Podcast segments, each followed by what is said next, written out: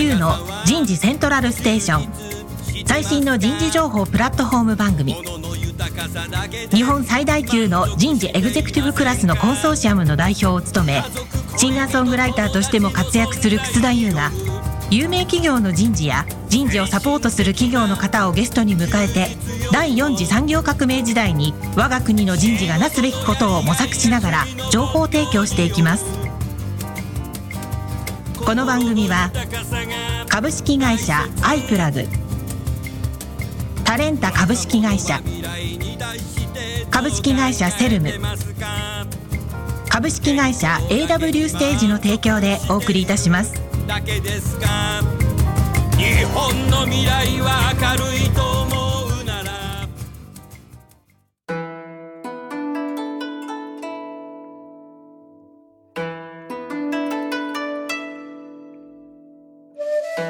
皆様2023年新年明けましておめでとうございます。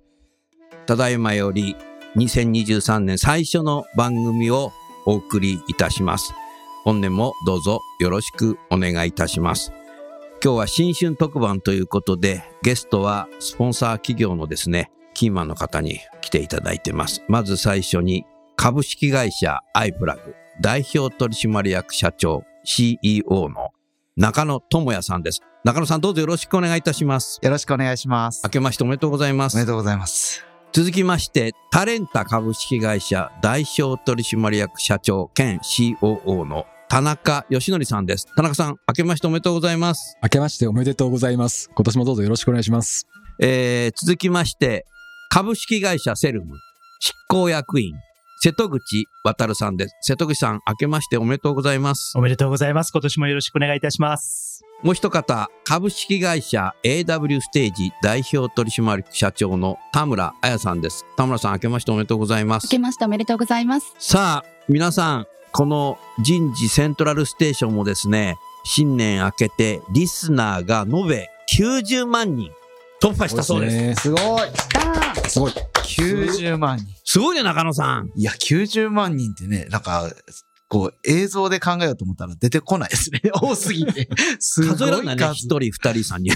だってなんか10万人のね、コンサートとかとんでもない規模なのに、うん90万人。すすごいですよ想像できない。うん100万人の時は何かはい。記念の番組やりたいですね。そうですねいいで。すねはい。なんか、記念品をみんなで持ってきて、ノベルティだだですかね。で、ね、あの、出演者で分けんのそこはプレゼントじゃなく、うちわで。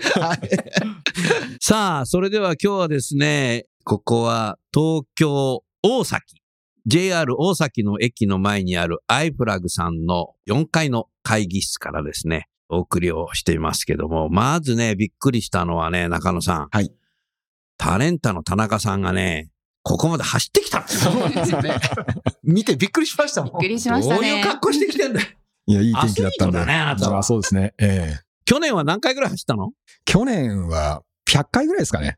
?3 日に1回ぐらい走ってんの、まあ土日走ってるんで、だいたい100回ぐらいですね。すごいね。まあこの辺も近所でふらふらしてるんですけど、ね。延べ何キロぐらい走ったんだろう？東京からも新大阪からぐらい走っちゃったんじゃない？ええそれぐらい行ってるかもしれないですね。中野さん、ええ走って帰って新大阪。いやいやいや、新幹線で行かしてください。そうだな。はい。すごいね。いやいや。先祖は飛脚だったのかな？だったかもしれないですね。ねえすごいね。瀬戸口さんは、はい去年はキャンプは何回ぐらい行ったんですか？5、6回ぐらいですかね。?5、6回、うん結構行ってるね。まあそうですね。あの、うんもっと行ってる人はいますけれども、まあまあ定期的にそこそこ行って。考えたらさ、キャンプってなんか3密にならないだろうし、マスクなんかしなくても全然 OK だなそうなんですよ、そうなんで自然の中でね。す。人気のキャンプ場とかなかなか取れなくなりました。あ人気のキャンプ場っていうのは取るのが大変なんだ。そうえー、中野さんは、はい。去年は釣りは何回ぐらい行きましたか？そうですね。もう数えられないですが、去年は結構いろんな魚を釣りまして。例えば？例えば、黒マグロおとか、キハダマグロとかね、あともう、タイ、タコ、ブリ。まあ、何でも釣ってますね。すごいね。はい。なので、その影響で、あの、もうコロナ禍って、あの、釣りは全然ね、OK だったんで、もうそうだね。この2年半でもうとにかく魚のさばく技術が凄まじく上がりました。本当ですかはい。いマグロとか釣った瞬間って興奮するでしょ？や、それもうすごい引きなんですよ。ものすごい強い。もうそうです。一本釣りでやるんで。うん。えー、あの、去年、キハダマグロ釣った時は、すごい変わった釣りをして、あの、ジギングっていうので、1キロぐらいのちっちゃいマグロの子供が釣れて、で、それを今度餌にするんですよ。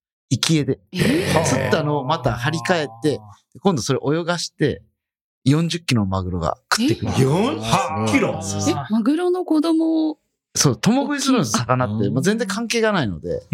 だからで、ね、タチウオとかもでっかいタチウオを釣ったら、お腹の中にちっちゃいタチウオいたりとかする。ええそうなんだ。そうなんです丸飲みするんですよね。40キロってでも持てないでしょ。うん。いやーもうね、それをもう強引に力ずくであげるんで、うん。よんへー。40キロのやつを、この間釣った時一本釣りで、10分ぐらいであげたんで、すっごい力ずくで。でもえー十分投げられるのがすごいね。もうね体力いりますねはい。ーそのために、去年は鍛え上げて。自給自足できそうですあねそ。うですね。いや、ねそれやっぱ釣った魚美味しいですからね。そうですよね。スーパーで羨ましいですね。魚とか買ったことないんじゃないの？妻はだから魚、スーパーで買わなくなりましたね。本当だねはい。釣ってくるということで。うん。ヘルシーだよね。あやさんは昨年は、はい美味しいもの食べましたか？しばのいっぱい食べましたど。んなもの食べたの？例えば、ビュッフェ行っちゃいました。ビュッフェ？ね。2020年ってどこもビュッフェ閉まってたもんねあ。そうかもしれないですね。やっぱり3密になっちゃうもんね、取る時とかね。うん。あそうですよね。うん。うん手袋してさ、はいはい。マスクして、やっとできるようになったけど、そう。ええ好きなものをお腹いっぱいな何が食べ好きなもんなんだっけ？え？何でも食べちゃうい。や、なもうあんまり好き嫌いないんですけど、甘いものが特に大好きで、ケーキとか。デザートじゃないか そうですね。はい。デザートって別腹だよね。別腹ですね。お腹いっぱいなのにケーキコーナー行ったら、いっぱい食べちゃいますね。あれ、不思議だよね。どうして別腹なんだよね。あの、もういっぱい食べてもさ。はい。ええそうですか。幸せそうですね、みんなね。うん、ありがとうございます。さあ、それではね、もう前向きに今年の抱負をね、えー皆さんにお話しいただきたいなと思います。まず一つは、中野さんから、はい今年のアイプラグさんのはい何か会社としての抱負はいを一つ述べていただけますか？はい。お願いいたします。はい、ありがとうございます。あのー昨年ですね、上場して1年経ちまして、はい。中期経営計画っていうのを初めて出させていただいたんですねおお。そうだね。はい。で、今後あの、まあ、3年後に向けて、まあ、売上高も97億っていう目標を出して、97億？はい。昨年決算見たとき30億だったよ。そうですね。ですから、うんここから毎期こう40%以上の成長をやっていこうっていうのを発表しまして、うん。で、まあ、今、あの、もともとこう、新卒市場に特化した OfferBox っていうサービスに加えて、まあ、若手の初めてのキャリアチェンジを支援する転職サイトのあの PaceBox とうん。いうサービスと、さらにこう、あの、M&A も実行していってっていう、まあ、この既存の OfferBox と PaceBox 含む新規事業の投資と、うん M&A の加速みたいな3つの基本戦略を立ててですね、うん。もうこの1年間突っ走ってきたんですけど、まあ、うんこれをさらに、あの、進めていきたいなっていうのが、えー今考えてるところですね。素晴らしいね。そうやって中期経営計画立てて、はいそれを達成しようとはい。いう中でも、もう土曜日はテニスをやり、はい。日曜日は釣りに行くとそうですね。いうことを家庭に大切にはい。しながらやってるっていう、なんかさ、もうなんかもう日本中のロールモデルって感じだよね。いやいやいやいや、どっちかというとあの、ちょっとい SNS やいやいやじゃなくて、これは、あの、い客観視だからね。あありがとうございます単面評価ですからねありが。とうございます。自分で言うとおかしいんだけどさ。うん、素晴らしいですね。はいうんねなのでまあ昨年、あの、オファーボックスもあの、もう創業家累計、あの、2万人の決定も超えまして、すごいね。で、ね、あの、従業員ももう連結で今260名を超えたの増で、えたね。はい。で、M&A も昨年2社実行できてですね、仲間もだいぶ増えたので、うんいよいよこう、チャレンジできるような、あの、土台ができてきたかなというふうに思ってます。今年はさらに。日本を代表するね、採用、就職市場の、就活市場のね、プラットフォームが、はいついにもう本格的にできてきたってはい。ですよそうね。ですね。ここからが、まあ本当の勝負だと思ってるんで、うんどんどんチャレンジしていこうというふうに思って本当の勝負。今までは勝負じゃなかった。いや、そういうことじゃないけどですね。うんありがとうございます。後ほどまた詳しい話をね、はい少し時間があればしていただきたいと思います。ありがとうございます。さあ、田中さん、はい。タレンタとしては昨年はどんな年で、今年はどういう年にしたいですか？そうですね。今年は去年やったことをより拡大していくっていう年になるかなっていうふうに思ってます。はい。昨年は、まあ、人材獲得の領域は、ハイアビューの AI 面接っていうのを展開しているんですけれども、まあ、AI 面接展開し始めてちょうど2年経つんですよね。それで途中でその精度も上がってっていうところで、お客様からのその成功事例っていうものがとてもたくさん出てきてで、そこの部分は、我々まあテクノロジーを主軸とした会社なわけなんですけれども、あのテクノロジーに加えてそれをどう活用していくかっていうそのサービスの部分、具体的にはそのお客様の選考基準そのものをこう全体の選考基準そのものを見直すようなこうきっかけを提供できるようになってきて、お客様ともよりこうテクノロジーだけじゃないこう付き合いができるようになってきて、それをまあより展開していく感じになっていくのかなと。またその入社後の人材開発の領域に関しても、360サーベイですね。サーベイソリューション。うんあの、カナダのモントリオールで作ってます、ブルーっていう。これもまあ、満2年目になるんですよね。で、初年度はもうずっとソニーさんのプロジェクトやっててっていうところで、うんで、昨年その別のお客様に展開し始めて、で、そこの中でも実際その説問を一緒に考えたりであるとか、あとその後工程ですよね。フィードバックした後のそのワンオンワンのサポートだとか、そういうことも相談、提案できるようになってきて、それをこうより拡大していく年に今年は増したいなっていうふうに思ってます。あのーまさにその成功というのは人材マネジメントの領域なので、タレンタは。はい。やはりその後工程っていう言葉使われたけども、やっぱりカスタマーサクセスの成功ストーリーなんだよねそうですね。とかくなんか、買ってくれたらもう成功みたいなさ、イメージになりがちなんだけども、これはやっぱり経営と営業という切り口で言うと、受注と入金って違うじゃないですか。受注は多いけど、売り上げ立ってねえじゃねえかみたいな。それでね、入金も少なくなってんじゃないかみたいな形になるので、だからお客様はいっぱいできても、最後の受注じゃない。成功っていうところまでやはり見るっていうのが、やっぱりストーリー的にはカスタマーサクセスなんだろうけど、そこまできちっと追いかけて、お客様が人材マネジメント上何か良くなったパフォーマンスが上がったとかね、リーダーがたくさんできたとか、信頼関係が構築できたとか、コミュニケーションが良くなったとか、多分いろいろあるんだろうけども、ただ、訂正事項が非常に多いので、一番重要なのは、買ってくれた窓口の人のみならず、そこの人事の組織の人たちみんなが良かったっていうのと、やっぱ現場の人も良かったっていう声なんだろうなそうで。すね。うん。これがやっぱり HR テクノロジーの人材マネジメントのツールの一番必要な領域だと思いましたよね。よくあるのがなんか買ったけどあんまり使ってないとかさ。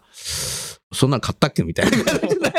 使ってないみたいな。まあ昔我々もよくやってましたよね。よくやってるね、はいそれはね。うん。そこがだんだん取れる時代になってきたし、そこまでやっぱり営業の方たちがやっていくっていうことがやっぱ重要なんじゃないかなといますいうことでね。とかくね、あの、いろんなベンダーさん見てるけども、名刺にカスタマーサクセスって書いてある企業ものすごい多いんですよ。うん。中野さん、瀬戸口さん、田村さんね。だけどね、よく見てるとね、エンプロサクセスになってんだよな。うん。売って自分自身売り上げのロイヤリティもらっておしまいみたいな。で、もうお客さん知らないみたいな形になっちゃうので、そうするとなんか請求書出したら終わりみたいな感じになっちゃうので、これがやっぱ永遠と続いてきていて、ユーザー企業さんもトラウマ持ってる企業もいるので、そこじゃないと思うので、そこをやっぱりやっていくっていうのが、タレンターとしての使命なんじゃないかな。きついこと言ってるけどね。そこが差別化になるんじゃないかなっていう、そんなふうに思いますね。ありがとうございます。さあ、瀬戸口さん、はい。ファーストキャリアからセルムにそうなんです。はい。戻り、ね最近はどんな昨年は活動されてたの？そうですね。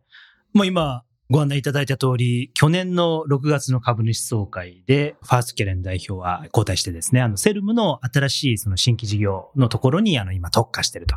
まあ、こんな2022年だったんですけれども、あの、セルム全体でいくとですね、やはりその求められる部分はより一層大きくなってきててですね、やっぱり人的資本のところっていうのがやっぱり注目されているように、その経営の課題と人組織の課題をよりこう結びつけていこうと。やっぱりこれが離れがちなもんですから、ここをしっかり結びつけて戦略として実行していくと。なので、セルムが、あの、実証している、まあ、その CXO 直下の経営塾みたいなものっていうのはより増えていってますし、あとは、本当なその次期経営者の succession を、あの、しっかりやっていくってところから派生していくいろんな、あの、ご支援であったりだとか、まあ、そんなものが広がってますと。で、その中でも私が担当しているのはその新価値創造のところでして、うんうん。ESG でいくとう、ん今申し上げたところってやっぱり G のガバナンスのところが中心になってくるんですけれども、セルムグループとしても、よりその持続的に成長して、インパクトをもっともっと出していくためには、その E とか S とかっていうところってやはり重要で、私があの first career 時代から手掛けていたあの新しい事業の分野っていうのはその S っていうところの一つのど真ん中にもなっていきますので、あの、例えばそれが地方創生かけるリーダー育成とか、あと他にもいくつか手掛けてますけれども、まあそういったところをはじめですね、あの、これまで、まあなかった領域というところをセルムグループの中でも、あの、広げて、より伸ばしていっていくと。まあそんなところをですね、あの、ミッションにして、今着々と進めてるっていうような感じですね。はい。素晴らしいですね。あの先ほどね、人的資本経営というふうにね、佐藤さんおっしゃったけども、やはりその、一橋大学名誉教授の伊藤邦夫さんの伊藤レポートが人材版が出てきていて、霞が関は経済産業省がね、一生懸命一緒になってやってますけども、まあ、私は間もなく、人事つれづれ40年経とうとして、えーるわけですよ。で、伊藤国さんどちらかというと経理財務畑であり、まあ近年経営人事ということまで入ってきているし、で、霞が関のキャリア官僚の方だったっていうのはご存知の通りゼネラリストであるので、まあ CHRO と CEO の対話が必要だって、これは最もなんですけども、そこだけではね、僕は機能しないと思っていて。重要なのは、まあ大企業であれば、まあプライム企業と言いましょう。大企業であれば、それは当然なんですけども、ただし CHRO 人事担当役員、執行役員は全く実務が分かってないという人たちがもう圧倒的多いので、重要なのはマネージャーとか課長とか30代の人事の人たちが、まず人材版の伊藤レポートを熟読してるかっていうのは極めて重要なんですよね。で、伊藤邦夫さんとセッションってものすごく数が僕多いんですけども、一昨年ぐらいにオーディエンスに伊藤邦夫さんが人事担当役員クラスに人材版の伊藤レポートを熟読しましたかっていうと数人ぐらいしかね、いなかったんですよ。で、去年の10月だったかな ?11 月だったか忘れたけど、あ、10月だな、多分。えー、伊藤さんと僕で二人で出た時に、まず司会が僕を振ったんで、あ、じゃあ僕がいいや、僕がいいよと思って、僕が、今日は伊藤邦さんとセッションやりますけど、オーディエンスの皆さん、人材版伊藤レポートは熟読されてますかって言ったらもう98%の人が手を挙げたね。うんだからそれはね、CHRO クラスですよね。だけども、もう一つ私が30代の人事リーダースクールっていうのを座長やってて、もう間もなく卒業生800人になりますけど、今受けている、あの大企業から選抜されてきている人事の人に、人材版伊藤レポートを読んでんのって話をしたときに、ほとんど読んでない。うんえここですよね。だからこの人たちが会社の経営陣や人事の役員や現場の事業長に提言できることが一番重要だと思うんですよ。提言ね。えー人的資本としてのところをね。で、ところがね、彼ら、彼女ら自分たちはできないんですよ。そこに重要なのがね、アイプラグであり、タレンタであり、えーセルムであり、AW ステージっていうパートナー企業の存在がこう重要になってきてるんですよね。まあそういうことでね、私が今ずっとやってるのはね、人事のベンダーさんの選抜研修の方も今やっていて、昨年。あの、パートナー企業になるのか、御用聞き営業になるのか、みたいな形でずっとやってるんですけども、やはりね、これからは、あまりにも今ね、この人事の提供するベンダーさんの数っていうのがもうものすごい増えちゃったじゃない。はい。で、これはなぜかっていうと、平成30年間って、日本企業全然成長してないんですよ。特に人材マネジメント上ね。何にもやってなかったって言って過言じゃないんですよね。だから、その間に中国があんな抜かれちゃって、韓国のサムソンあたりがまた大きくなったりしちゃって、何やってたんだろうかなって失われた30年間がある中で、今の若い人たち、皆さんも含めて、これは人事に対して何かやらなきゃいけないって起業してくる方たちは非常に多い。まあ中野さんも多分その一人なんだろうけど。だけど、だけどもうあまりにもね、会社の数が多くなっちゃって、企業側もね、選べなくなってきてるんですよね。だから僕はもう企業側、大企業側にも、あの、業者なのか、パートナーとして長く付き合うのかっていうこと、目利きが重要だよっていうことで、目利きの付け方っていうのも僕は教えてるんですけど、そういう中で、えーやはり中間管理職、課長からマネージャーぐらいの人たち自身が、外にどんな HR テクノロジーのツールがあったり、どんなプログラムがあるんだということを熟知して、どれがいいのか悪いのかの目利きをつけて、中野さんの釣りじゃないけど、目利きは重要だと思うんだよね、魚ね。だからそういうことをしながら、それを自分の会社の人事担当役員に、やっぱり提言できるように皆さん自身がやっぱ育てていくっていうのは必要になってきて、そこがだからもう先の田中さんのストーリーであるカスタマーサクセスになっていくんじゃないかなって、そういうストーリーですよね。だからそういう中で、セルムさんもさすがにそういうことやってんだなって、そういうふうに思いましたね。さあ、じゃあ最後に AW ステージの田村社長は、今年はどんな形でですね、お客様にサポートしていきたいですか？当社 AW ステージは、えー健康増進のサポート事業を行っておりますが、えー昨年はウォーキングセミナーでしたり、ヨガセミナーといったエクササイズセミナー、あとはですね、毎週、例えば定期的に数ヶ月、オンラインエクササイズを行うという、そういった定期開催を実施するねあの企業様も増えてまいりました。あと、運動系プログラムに限らず、え女性の健康をテーマにしたセミナーでしたり、あとヘルスリテラシーを向上するための e ラーニングなどですね、もう幅広く実施してきました。えー今もこのリモートワークを続けている会社さんってやはり多くてですね、あの運動不足でしたり、食生活の乱れによる生活習慣病の悪化とかですね、あとメンタルヘルスにも影響してきているというお話もよく伺います。ですので今年もですね、さらに健康づくりのためのサービスというのを充実させていきたいですし、と、それとともに、あの、当社の特徴としまして、お客様のニーズでしたり、課題に合わせて一からコンテンツをカスタマイズするという取り組みもしておりますので、あの、今年もより各社様のニーズに合わせたプログラムを提供できるよう働く人たちの健康づくりをサポートしていきたいと思っております。いいですね。あのー中野さん、田中さん、瀬戸口さん、僕今年の秋に70歳になるらしいんだ。なる100万人のすぐ後にその祝いが大事です。これだけじゃない。それ、それだけかいな、みたいな。そうそうそう。でね、やはりね、最近すごく考えるのが、やっぱりね、健康で長生きしたいなとうん思うんですよね。で、小学校、中学校、高等学校の同級生が還暦直前にだいぶ死んだ。あーそれから再雇用しない人がもうあれから10年経つけど、えー結構もう老いてる。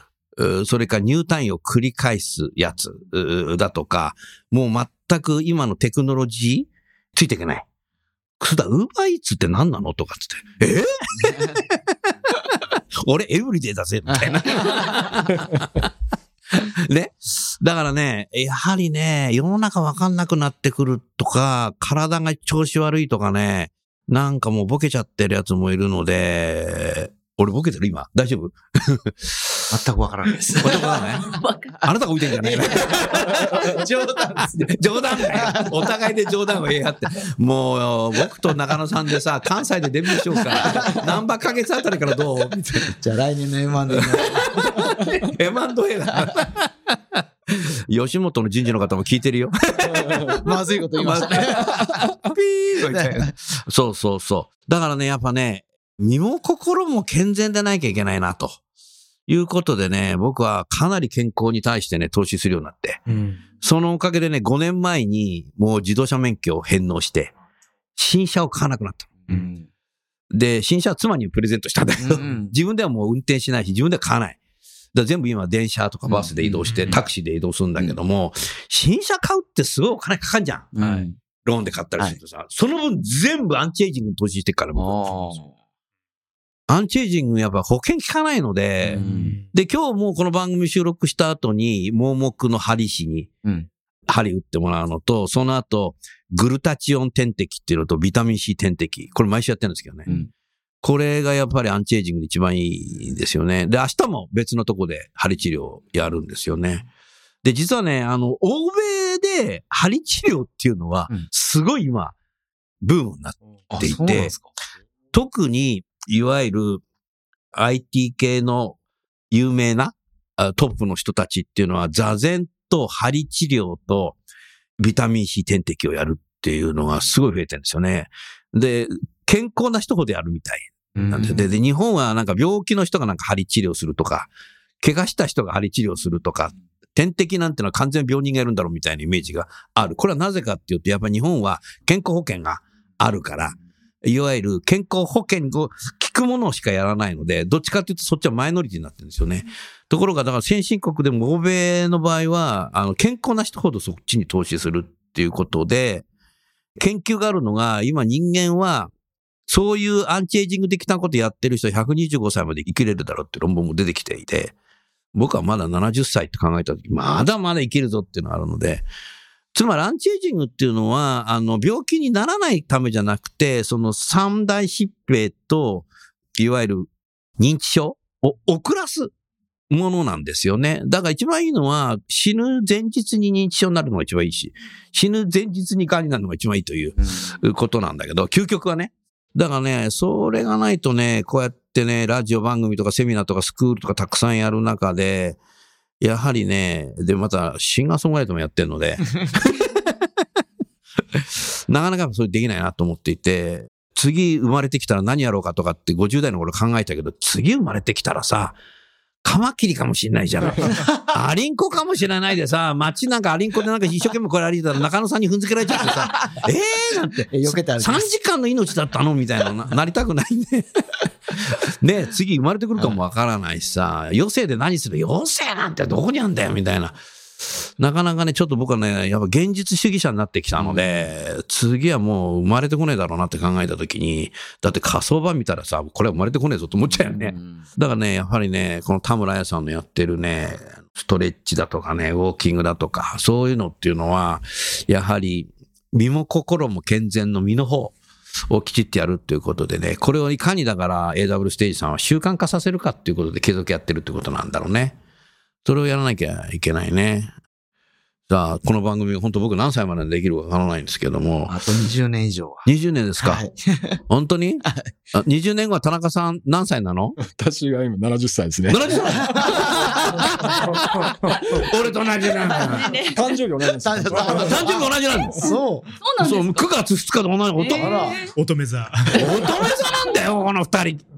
気持ち悪くね？瀬戸口さんも乙女座ですよ。どんだけ？9月はお祝いだらけですね。あんたも、ですね。あんたも乙女座？じゃあ8月末です。?8 月の、でも乙女座じゃない？はい。どんだけ？って感じだよね。え、に20年後って中野さん何歳なの？私は、えっと、64です。おー、もう還暦過ぎてるよ。はい。あんたは？62ですね。お、還暦過ぎてあなたは聞かないことですよ。ない危ない。来るかと思った。永遠のアイドルだから。うん、そうなんだよね。だからやっぱりね、体って体力と精神と身も心も健全っていうのが、うん最終的にはウェルビーイングに行くんじゃないかな。はいうんえっ、とね、アリストテレスが2300年前に人間の究極な目的は幸せ、幸福って書いてあるんだよね。だからさ、やっぱ2300年前もさ、戦争とパンデミックの繰り返しがあったと思うんだよね。だから今すぐ似てるよね。うんだからそういう中でやっぱ健康、ウェルビーイングなんていうのは、WHO が日本語にしてるのが、なんか幸福とか書いてあるけどさ、2300年前から言ってるやつコピペしてんじゃないかって俺言いたいんだけど、そんなこと言ったら WHO の人事の方に怒られちゃうかもしれないけど、まあいずれにしろね、健康っていうのは絶対重要だね、っていうふうに思いますね。さあ、それではね、次に瀬戸口さんからいこうか。はいプライベートでお今年は何をチャレンジ？あなた今までさ、キャンプだとかって言ってたけど。そうですね。あの、ちょうど1年前の放送の時にですね、2022年の抱負はっていうふうに言ったんですけども、本を出しますっていうことを本当だよ出したの？出しましたよ。あ、読んだわ。お送りしましたよ。レコメンドもいただいて。送ってもらったけど、はい間違ってね、はいアマゾンのもう一つ買ってたの。あ ありがとうございます。知り合いにあげた。ああ、ありがとうございます。もっとあの、短期間で書き上げる予定だったんですけど、結局長く。結局企業なそうです。はい。うん長くかかっちゃってですね。ただあの、やっぱり本書き上げるって大変だなと思って、あの、自分の考えも整理されますし、あなんかここの部分って、なんでしょう、まだ思考が空白だなとかいろいろなんか突きつけられて、なんかある意味学んで大変だったなと思うんですけれども、すごいいい機会だったんですよね。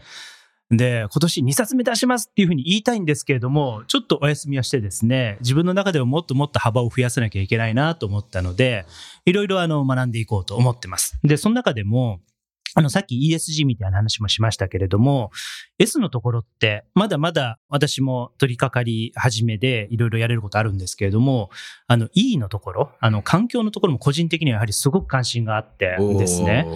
で、その、まあ、持続可能なその、まあ、社会というか地球ですよね。こういったところのあり方と、その企業の人材育成みたいなところをもっと結びつける活動っていうのを、あの、すぐにはなんて言うんでしょう、ビジネスっていうことじゃないんでしょうけれども、まあ、個人的なライフワークとしても始めていきたいなっていうふうに思ってます。相変わらずやっぱキャンプもやるんだな。あ、キャンプもやりますね。やっぱりキャンプですね。あでもあれなんですよ。あの、今年息子が小学校に上がるんですけれども。おーおめでとうございますはありがとうございます。こう、子供が、なんて言うんでしょうね、社会性がどんどん増していくタイミングじゃないですか。うんなので、まあ、この子が、まあ、それこそさっきの話で125歳まで生きるのとかこう考えるとですね、なんかそこになんか残していけるものっていうのを考える真剣さは、なんかこの1年ですごく上がった気がしますね。2023年に小学校1年になるっていう方は、健康であれば22世紀の夜明けは見ることできるようねん。すごいよね。すごいもう人生100年時代じゃなくなって、人生22世紀時代になるぜ。多分ね。うん、なるほどな。あの、昨年、瀬戸口さんは、あの、僕なんか電話した時、高野山にいますとかって言ってたし、あはい。つ次に電話した時、すいません、今、あの、能登半島にいます。とか何、巡業してんのと思ったんだけどさ、あれは何をやってたの？あれはそのいろんなその地域で、やっぱり地域っていろんな社会課題があったりしてですね、そこと、あの、都市部のその企業の人たちが越境することによって新たな価値が生まれていくと。じゃあ高野山に行くってことはもうスマホは電源切って。そうですね。おー、さすがだね。ただ、裏話もあってですね、うん。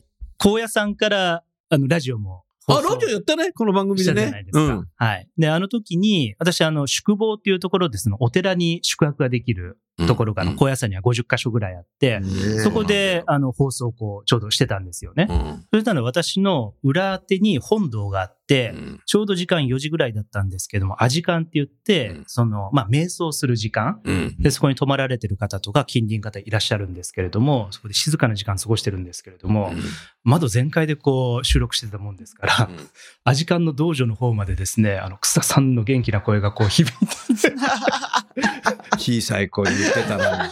途中でそっとお坊さんがこうドアを閉めにこういらっしゃってですね、あの、ヒヤヒヤしたというのが。声が大きいね、僕ね。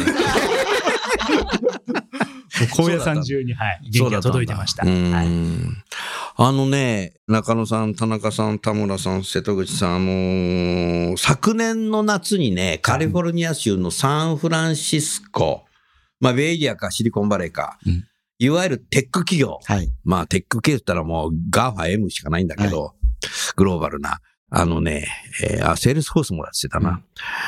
いわゆる、小学校の時に臨海学校とか林間学校で夜キャンプファイヤーやったじゃない？去年ブームだったんですよ。はい。それで、スマホを電源切って、ロッカーに入れて、本当ロッカー入れてるかどうかわかんないけど、うん。封筒に入れてって言っても封筒に入れるかと思ったんだけど、まあいいんだけど、えーっと、みんなで炎の前で、俺のパーパスはこれだ中野さんは何なんだみたいな形でね、えこの炎の前でね、みんなでファーファス語るっていうね、はい今日のブームになってるーえデジタル企業がやってんですだからデジタルに行けば行くほどね、人間的なね、この炎の前でね、パーパスを語るっていうのがね、少しブームになってんだよね。だからもう、瀬戸口さんそれをやってるってことですよ。いや、もう本当そうですね。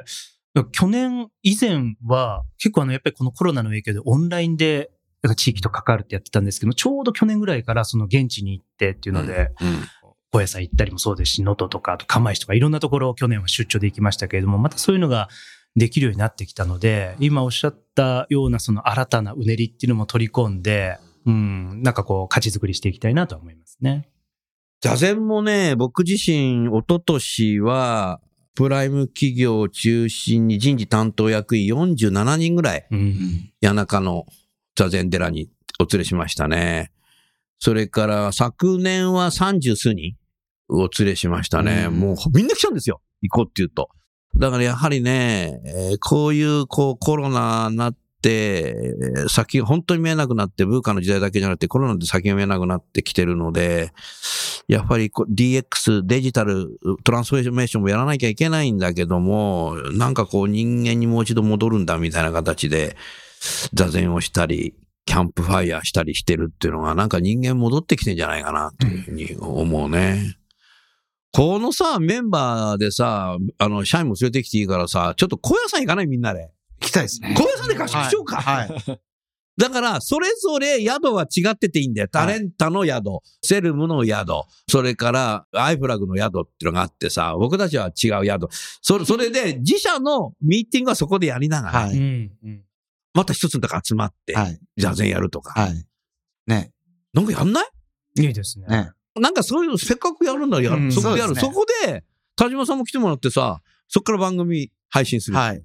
めちゃくちゃ面白いな。はい。小屋さんは絶対行ったことある？小屋さん。ないですね。ある？いや、ないです。ある？ないです。説明どうぞ。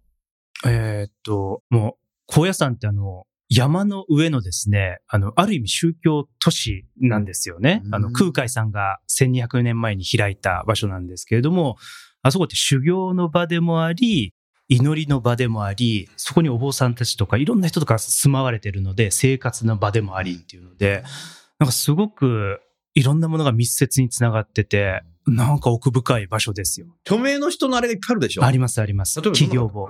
もうあの、うんもう名だたる大企業ばっかりですよ。例えばパナソニックさんとかもそうですし。いや、もう歴代のさ、あの、え室町時代の、ああ、武将のお墓とかですね。墓がそうバーッとあそうなんです全部ある、全部あるんです。えー織田信長から織田信長から家康から。うんそう全部ありますもう誰しもありますよね。うん。えそれ、なんか、中野さんやろうよ。ーはい。ぜひ。そこ温泉あんの？温泉はないです。あ、え、やめようかな、これ。ここまで盛り上がったので。温泉ない。温泉に行きたいね。でも、なんかそういうところに行ってさ、はい自分たちの会社の合宿は合宿でやってさ、はいで、またみんな集まってさ、キャンプファイヤーできないんじゃないですかな。そうですね。怒られ、怒られち ゃう怒られちゃうままたお坊さんに怒られます。もうお坊さんに怒られることばっかりやるけど。なんかそういうのやってみたいね。うん。だからデジタルの時代法とやっぱアナログになってくるんじゃないかな。うん。さあ、瀬戸口さん、本当ありがとうございました。次、田中さん行こうか。その次、はい田村さん。最後、長野さん行こう。はい。今年個人で何をチャレンジしあますか？そうですね。引き続き、その心身の健康っていう観点で、まあ、ジョギングを続けていこうかなというところなんですけれども、うん昨年からですね、先ほど高野山の話がありましたけれども、うん私もその神社仏閣ですね、うんそのジョギングの途中でうん。神社によってうん。感謝のこう念を伝えて帰ってくるみたいなことを、あの、やり出して、で、まあなんでかというと、まあ去年のこの放送でもちょっとお話ししたんですけれども、私浅く広くいろいろキャッチアップするのが好きで、で、草先生の方からもアリストテレスの話がありましたけれども、その哲学だとか、あの日本の歴史だとか、まあ人類学だとか、あとはまあ物理学だとか、あとまあ心理学とか脳科学っていうのは仕事につながりますけれども、そういうのを浅く広くキャッチアップしていく中で、特にその日本人のこう国民性みたいなものっていうのを普段こう海外とよりこう接しているものですごくまあ関心があって、そういう中で神社仏閣っていうのはこう日本人の国民性の体現みたいな部分があってっていうところで、そんな形で今年も続けていきたいなっていうふうに思ってますね。で、また去年、瀬戸口さんの話にもありましたけれども、私もあの、去年の放送であの、本出したいって話をしたんですけれども、えっ、と、よくよく考えるとまだ書きたいことだとか、インプットが足りてないなっていうところで、インプットをしながら、今年は少しずつ少しずつ形にできていけばいいなっていうふうに思っております。ありがとうございます。まあ、走るの好きだよね。ここも走ってきたし、どこでも走ってくるよね、あんたね。すごいね。なんか、いやだいぶ以前に、僕麻布十番にオフィスあるんだけど、なんか家の前来たとか。あとは中延にさ、棒のマンションあって、今日はそこから来たけど、そう、僕のマンションの下に行ったとか、ストーカーなんじゃないか 範囲広いですね。そうですね。うん、まあ、ジョギングってその、マインドフルネスの一つだと思あそうなんだっ。ていて、帰りなんか疲れて電車で帰ることないいやいや、あの、疲れる前に、まあ、あの、無理はもうせずに、あ分かっ帰ってくるんですけれど俺なんかも、絶対帰りは電車乗ってない。だいぶこう、パスも絶対持ってる。へそうですねえ。考えがやっぱり、こう、クリアになってというか、物事をこう、客観的に見つめることができる時間になってるなっていう話をこう社内でもしたりして、はい。うんこじつけていろいろやってます。はい。うん本はね、ぜひ一冊は書いた方がいいと思うの。僕も一冊だけ書いたけどね、あれね、生きた証になるんだよ。うん。それで今さ、オンラインでもさ、いろんなこうブログ書けたりさ、あ音楽でもオンラインでダウンロードできたりするけども、あれはもう死んじゃったらさ、そのサーバーからもう消えてっちゃう可能性があるんだけど、例えばね、僕本を書いた時に、一時ね、ヤフオクとメルカリに相当出たんですよ。うん。なんだよと思ったんだけど、それがね、今ほとんどなくなった。ということは誰かの家にあるってことですよ。また買って。でしょ？粗大ゴミで捨てちゃったかもしれないけど、それから CD も彼ら出してんじゃない ?CD も出してね、半年もするとね、結構ね、メルカリとか出るんですよ。わーって、うんええーとかと思うんだけどさ。でもそれ最近見るとさ、あんまないんだよね。だ誰か買ってんですよ。ということは誰かの家にあるってことだよ。それだから死んでも誰かの家にあるわけ。うん。わかんない。粗大ゴミで捨てちゃうかもしれないし、コップ引きになっちゃうかもしれないけどさ。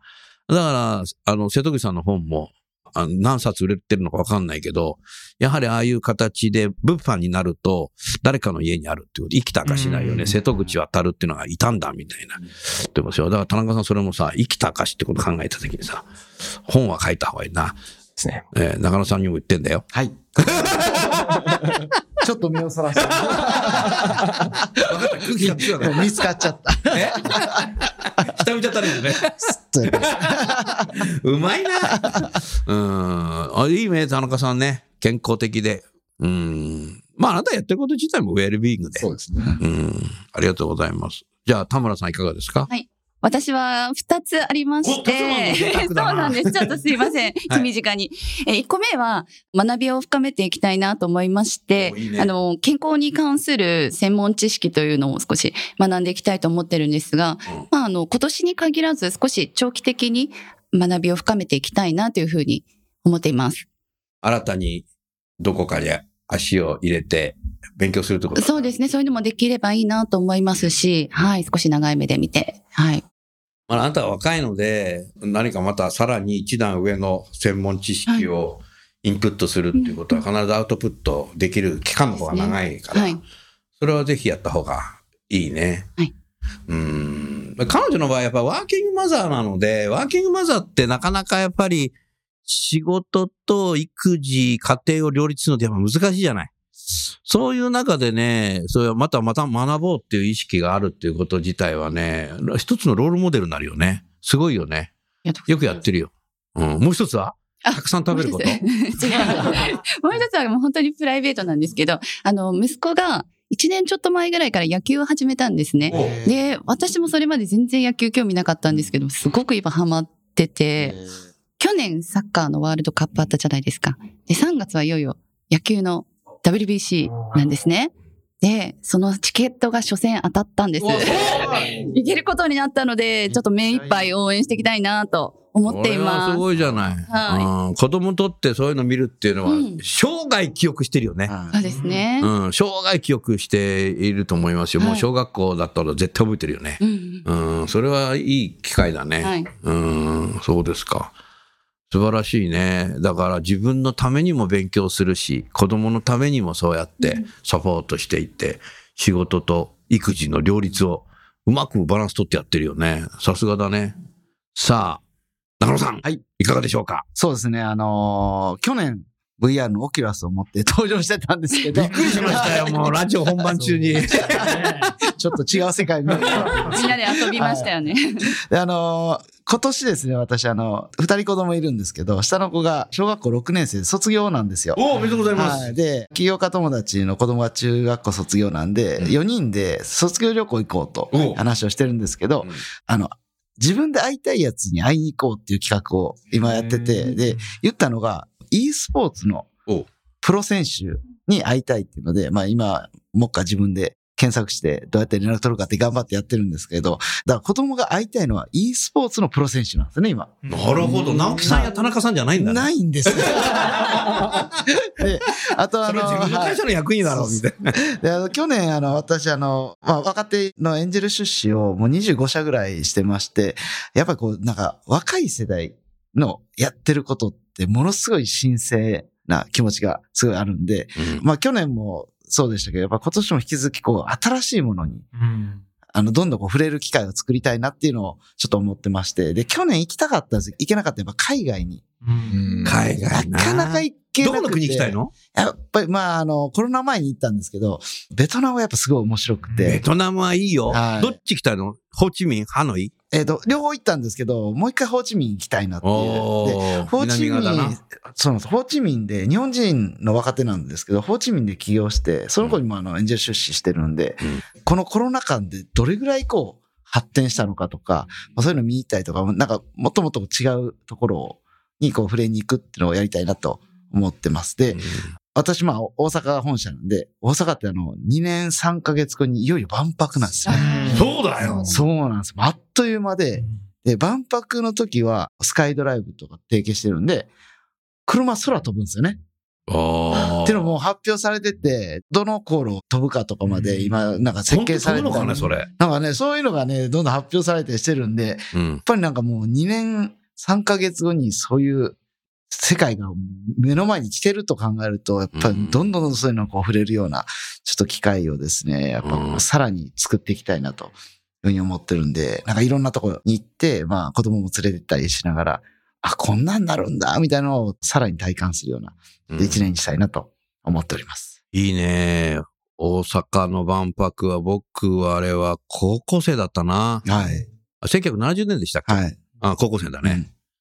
見ましたよ、月のう石。ん 月の石。あれが一番覚えてるね。はい。あとは、綺麗な海外のね、コンパニオンの女性を覚えてる。でも、みんな年上だったらもう75歳か80歳になってると思うけど。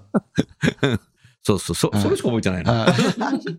うん。でもいいね。はい。うん。なんかみんな、プライベートでもいろんなことをチャレンジしてますよね。はい僕はね、今年はね、はい。7年ぶりに CD を発売しようということで。おー、おめでとうございます。ゴールデンウィーク、バンド全員で順番にレコーディングをするんですね。あの、レコーディングって卓録じゃないので、あの一斉に録音するんじゃなくて、一人ずつスタジオに入って。あ、そうなんですね。そうです、そうです。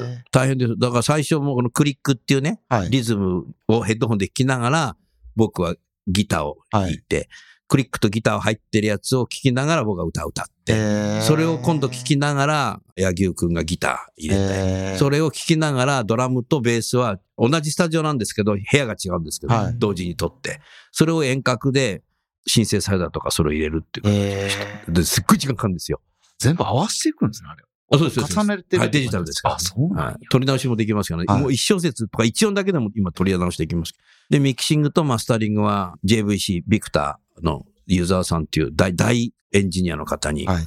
やってもらうんですけども、まあ久しぶりにレコーディングしようかなと。ものすごい体力と精神力いるんですよ。えで、いろんな方が関わるので、エンジニアとか、ジャケットのカメラマン、デザイナー、ライナーノーツ書く人、プレスする会社、ディストリビューター、今回もタワーレコードさんにお願いするんですけど、うん。ものすごくかかるので、うん。もう一日も遅らせられないので、ーはい。びっちり入ったスケジュールはでいやらなきゃならないし、ミュージシャンの連中ももうそこで病気になっちゃうと大変になっちゃうので、はい。そこの管理も大変なんですけどなね。面白いですよ、でも。うん。またいいアルバムを作りたいと思いますので、お手元のスマホでお買い上げください。発売予定はいつなんですか？うーんとね、そこまではまだね、最終的には打ち出してないけど、はい早ければ夏。はい。で、来年9月2日が70歳誕生日だから、はいわざと怒らせて9月2日に。それが一番いいですね。わざと怒らせてねは。うんうんうん。怒らせることないなと。高野山もそこで合わせて。小屋さん。小屋さん行きたいね、本当ね。はいうん。楠田優のヒューマンリソースミュージック。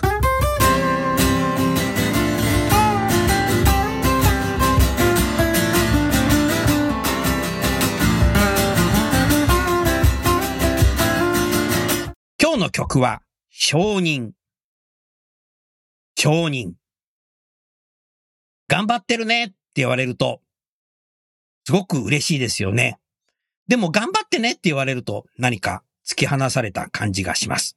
そんな歌詞を書いてみた私のサードアルバム、時代は変えられるの中から、承認お聞きください。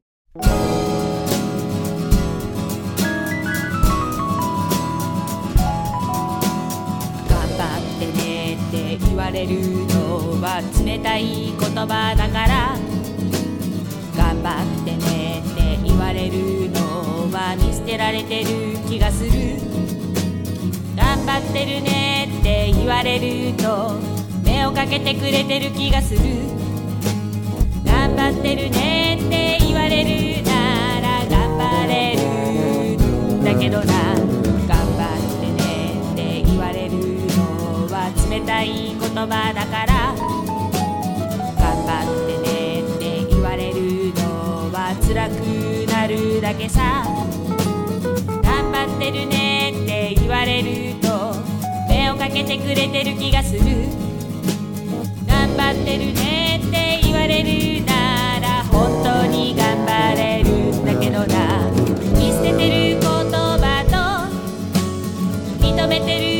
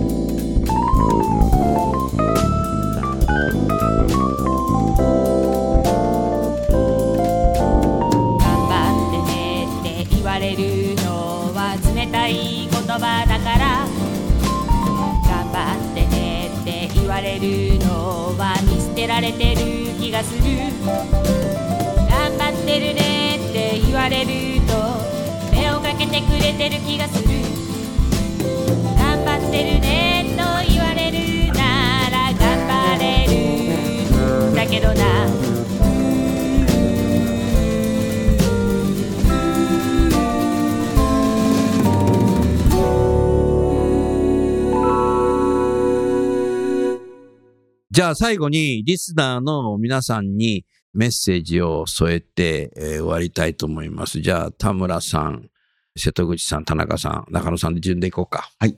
どうぞよろしくお願いします。はい、本日はありがとうございました。あの、先ほどお話にもウェルビーイングというのお話がありましたけども、もう生き生きと仕事をして喜びを感じられたり、その幸せを感じられるためにも、まずは心と体が健康であることが何よりだと思っています。えー AW ステージでは今年も、えー社員の皆様、またそのご家族の健康づくりをしっかり応援してまいりたいと思います。今年もよろしくお願いいたします。よろしくお願いします。ありがとうございました。では、瀬戸口さんどうぞよろしくお願いします。はい、えー本日もありがとうございました。えっ、と、今年もですね、私の一つのテーマとして、越境学習をどう企業の中で実践していくのかっていうのは引き続き突き詰めていきたいなと思ってます。あの、いろんな X の場とリーダー育成の掛け合わせ、えー皆さんと競争していきたいなというふうに思いますので、えー今年もどうぞよろしくお願いいたします。ありがとうございました。それではタレンタの田中さんお願いします。はい、えー昨年は我々のパーパスであるワークハッピーという言葉をこう言ってくださるお客様が増えてきて、で、今年はそういうお客様をどんどん増やしていきたいなっていうふうに思ってますので、ぜひご一緒にワークハッピーできればと思いますので、今年もどうぞよろしくお願いします。僕のさ、新曲さ、ウェルビングっていう曲があるんだけど、最後さ、ワークハッピーっつって、ありがとうございま歌詞す。作ったんですよ。あなたの会社のために。聞かせていただきました。う んさあ、じゃあ最後に、アイフラグの中野さんお願いします。はい。今年もあよろしくお願いします。あのー去年ですね、新たにパーパスを会社でも新設しまして、まあ一人一人のキャリアポテンシャルを引き出すということで、やっぱりこう人生100年時代になってきて、うんまあ健康とでこう働くこと非常に重要になってきてると思ってます。で、まあそれに対してやっぱりどんどんこうチャレンジして、まあ私たちの事業を通じて、より多くの方にですね、まあこうキャリアをこう生きがいに感じるような、まあそれがまあ多分最終的にはこう健康とか幸福につながるではないかと思ってますので、えーそれを実現するために今年もチャレンジ、チャレンジ、チャレンジの一年にしたいなと思っております。引き続きよろしくお願いします。はい。4人の皆さんどうもありがとうございました。リスナーの皆さんも引き続きですね、人事セントラルステーションをお聞きいただければ幸いでございます。最後にゲストの方をご紹介して番組を終わりましょう。アイプラグの中野さん、タレンタの田中さん、セルムの瀬戸口さん、AW ステージの田村さん、どうもありがとうございました。ありがとうございました。